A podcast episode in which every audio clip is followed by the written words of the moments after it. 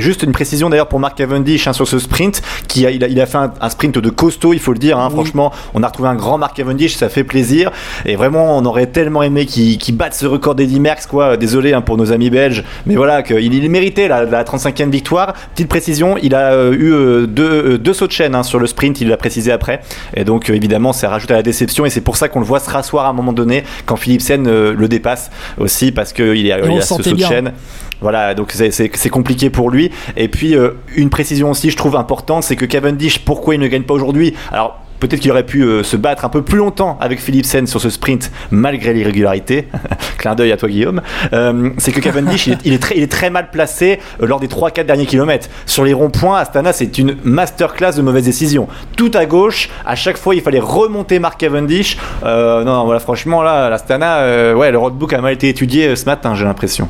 Après c'est difficile de se placer, mais Mark quand même, hein. Cavendish a, ouais, Mark Cavendish a vraiment montré de, très belles jambes hein. aujourd'hui. C'est vraiment très ah, intéressant ce qu'il arrive à faire parce qu'il prend la tête quand même, il prend la tête du peloton, mais un poil trop tôt au final. Il a ce souci technique, mais il prend la tête un poil trop tôt et euh, il se retrouve trop tôt devant en fait, j'ai envie de te dire. Ah c'est dommage. Et je, pense que son saut de chaîne intervient sur le passage pavé devant la fontaine de la place de la Bourse. Ah, euh, je pense que son saut de chaîne arrive à, peu près. Euh, arrive à peu près vers là. Euh, ou alors légèrement, ou alors peut-être légèrement après, parce que cette route est vraiment en mauvais état là, dans le centre-ville de Bordeaux. Bah, je te dis ça parce que je connais bien, voilà, je, ne suis pas expert euh, en route des 3000 euh, et quelques kilomètres du Tour de France. mais ouais, il a, il a pas pu, je, crois qu'il a voulu rajouter une dent ou enlever une dent, je, je sais plus.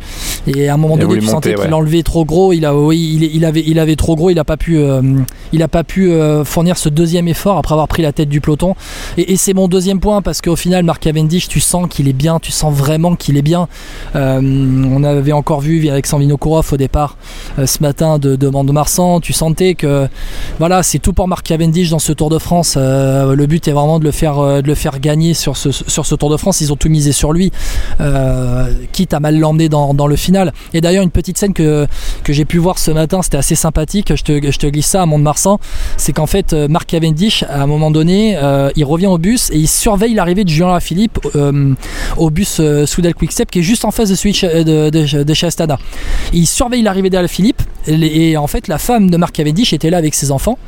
Il voit Alaphilippe arriver, il prend ses gosses, il court limite vers le bus euh, Quickstep, il prend, il prend par l'épaule Alaphilippe derrière lui et il fait ouais Julien et tout bon vite fait hein, tu fais une photo on fait une photo ensemble avec mes gamins et tout et les gamins de Marc Cavendish sont fans de Julien Alaphilippe et du coup ils ont pu faire la, la petite photo au départ de Mont-de-Marsan ce matin. C'est vraiment une image très sympathique. Ils, ont bon goût. Ils ont bon goût, les enfants de Cavendish. Mais ça, ça m'étonne pas. Bien évidemment.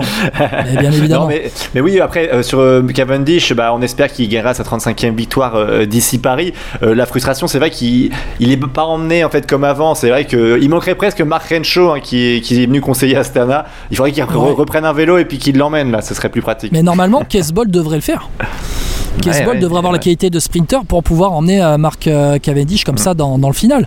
Bon, après, il faut quand même pas oublier que tu as 10 équipes qui veulent jouer le sprint et la victoire, donc tu as 10 trains de sprinters, et donc pour se placer, c'est compliqué, sachant que dans, cette, dans, cette, euh, dans ce final de l'étape de Bordeaux, c'était étroit, c'était pas aussi large qu'à Nogaro, euh, que du moment où les coureurs étaient à 2-3 km de l'arrivée, après être rentrés dans, la, vraiment dans bordelaise, au moment de passer sur le pont Saint-Jean sur la Garonne, euh, et de tourner ensuite, de redescendre sur la droite et d'aller dans les deux derniers kilomètres là, il y a eu rideau en fait. Les, les Jumbo ont fait le, ont fait le, travail pour bien placer Vingegaard devant le peloton avec la porte devant lui, et puis du moment où Vingegaard était bien placé, ça fait rideau, tu avais quatre équipes de limite euh, en tête du peloton. Donc là, pour remonter, c'était impossible. Ouais, sans compter qu'il n'y avait pas les jumbo aujourd'hui qui sprintaient. Hein. Van Aert était crevé de la veille, il a dit Moi je fais pas le sprint. Et Christophe Laporte était là pour bien placer Vingegaard et il faisait pas le sprint non plus. Donc euh, il y a une équipe qui était un peu en moins dans ce sprint massif euh, à Bordeaux